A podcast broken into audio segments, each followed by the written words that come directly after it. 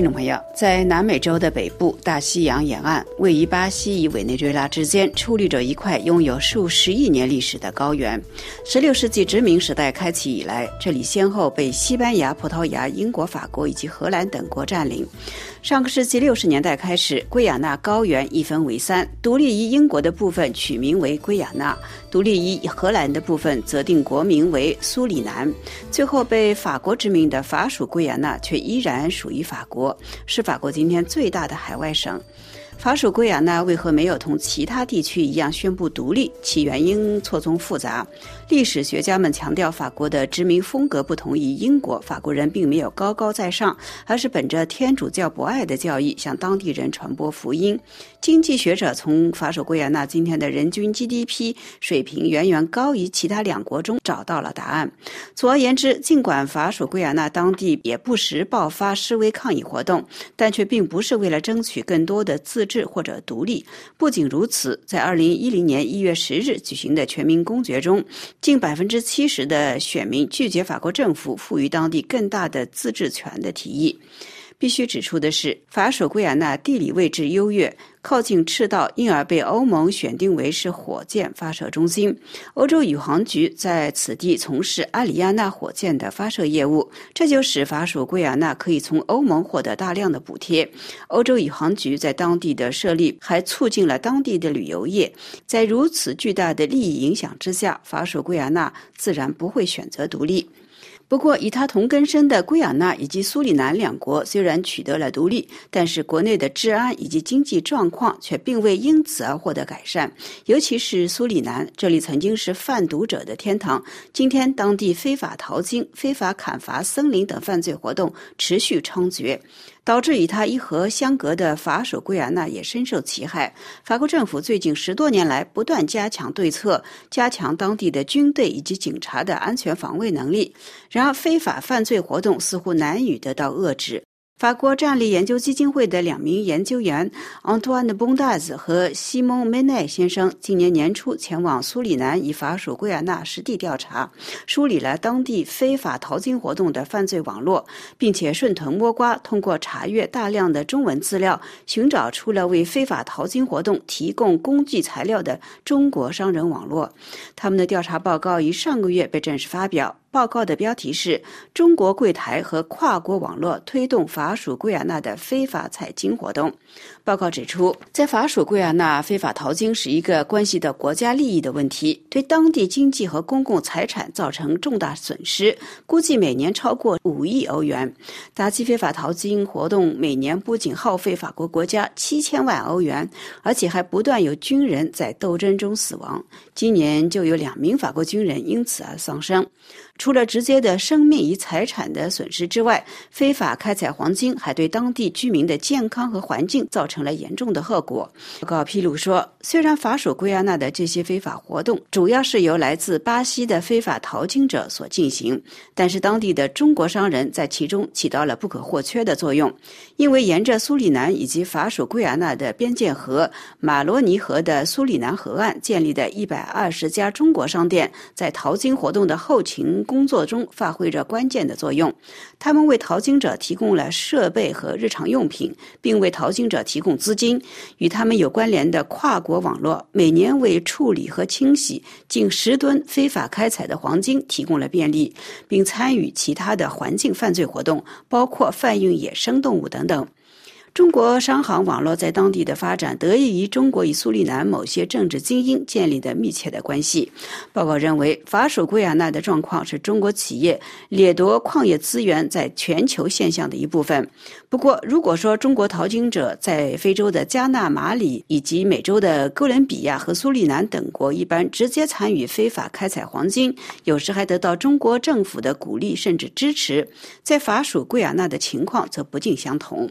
我们们为此电话采访了报告的撰写者之一，法国战略研究基金会的研究员安德瓦纳·彭达兹先生，请他介绍一下他们如何在当地展开调查，以及当地的生态环境如何因此而受到影响。彭达兹先生首先向法广介绍了他们的调查工作方法。他说。Donc sur les questions de méthodologie, c'est toujours très difficile de travailler sur ce terrain. 从方法论的角度来看，调查非法犯罪活动从来就不是一件容易的事，因为犯罪活动者一般都不会轻易的接受访问。因此，我们首先是做了大量的准备工作，搜集了大量资料，其中包括法国学者以及某些国家，尤其是荷兰学者对苏里南的非法淘金等犯罪活动的调查研究。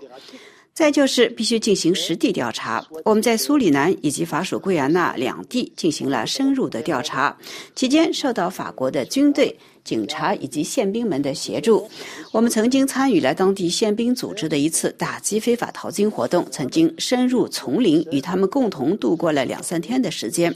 最后，我们也亲自到中国人的河岸设立的商店，比如说，我们曾经去了苏里南的阿尔比纳市法属圭亚那小镇马里帕苏拉对面的一家中国商店，我们和中国商人进行了交流。当然，他们并不会就商业交流给我们什么重要的信息，但是。我们至少知道他们来自中国的哪些地方，他们大多来自中国的广东、福建，尤其是福建的莆田。这一信息其实就很重要。就法属圭亚那的非法淘金活动，中国商人的角色并不是直接的，他们不过是为来自巴西的淘金者提供设备、工具以及日常用品，例如发动机、电池、食品、药品、衣服等等。这是一方面。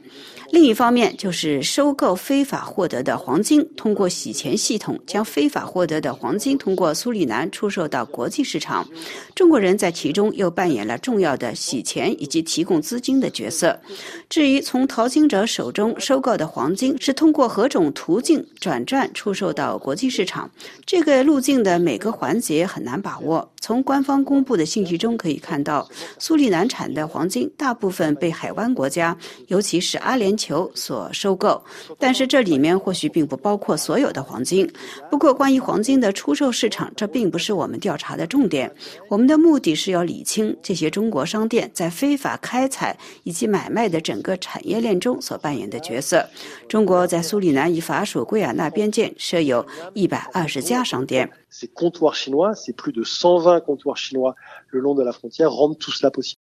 那么，既然中国人直接从事非法淘金的地区局限于苏里南，既然在法属圭亚那直接从事非法淘金活动的人并不是中国人，而是来自巴西的活动分子，那么法国政府是否与巴西政府就此议题展开过交涉？对此，彭达兹先生回答说。法国与巴西以及法国与苏里南的双边对话十分频繁。此外，还有通过联合国的平台进行多边对话，比如说联合国的毒品与犯罪办公室。但是要落实具体的应对措施却并不简单，因为苏里南政府并不是一个有效的合作政府，而且即使使用大量的人力物力，法国政府也确实配备了大量的资源来打击非法淘金，但是由于必须管辖的地理范围实在太广，所以很难对如此广阔的地区进行有效的管理。苏里南与法属圭亚那都位于亚马逊森林地区，是应对气候变化的地球重点保护地区。但是，大量的黄金以及其他矿业的开采对当地的环境造成什么具体的影响？对此，彭达兹先生回答说。非法淘金会产生多方面的后果，除了国家主权、地方治安受到影响之外，它对环境所造成的负面影响也不可忽视。大量的森林遭到砍伐，而亚马逊森林是地球生物多样性的一个重大的源头，也是地球储藏二氧化碳的主要地区。此外，非法淘金活动所使用的有毒的汞以及氰化物存留在土壤与河水中，使当地民众的健康受到严重影响。尤其是妇女与儿童。必须指出的是，尽管法国政府近年来不断的加强措施，但是非法开采活动却继续有增无减。这当然与苏里南政府执法不力有关，但是这其中与黄金的价格不断攀升也有关。所以我们认为，法国政府完全意识到问题的严重性，并且在打击非法开采方面做出了足够的努力。我们在当地看到治安人员每天都在努力工作，有人甚至为此付出了。了生命，但是令人遗憾的是，这一切似乎都不足以遏制非法淘金活动。最后，彭达兹先生就中国商人在其中扮演的角色强调说。必须指出的是，这也是我们在报告中试图极力说明的。这并不是当地中国社群的问题，而是中国社群中的某些个体的问题。我们的目的并不是要将苗头对准整个中国社群，或者将目标对准中国政府。不过，我们会继续调查中国的一些地方政府的角色。某些中国地方政府或许负有一定的责任。这一点，我们在非洲以及美洲其他地方也看到同样的现象象。我们在报告中提到福建莆田帮在其中所扮演的角色。中国中央政府当然可以更多的介入，以协助打击犯罪行为。不过，我们到目前为止并没有证据证明中国中央政府在其中是否直接介入。这同中国在非洲某些国家不尽相同。其中原因十分简单，因为对中国人来说，直接在法国国土进行活动会冒极大的风险，所以他们更喜欢通过间接的方式，就像他们在非洲的马里或者别的国家一样。正如我们在报告中所陈述的那样。最后，报告还认为，苏里南、法属圭亚那等地的非法淘金活动之所以无法得到有效的遏制，除了黄金价格持续攀升之外，还在于中国政府正在寻求增加黄金储备，以加强人民币的稳定性，从而减少对美元的依赖。非常感谢法国战略研究基金会研究员。昂图安的崩大子先生接受法广的专访。本次环境与发展节目是由杨梅采播，要感谢黑米和苏黑亚的技术合作，更感谢各位的收听。我们下次节目再会。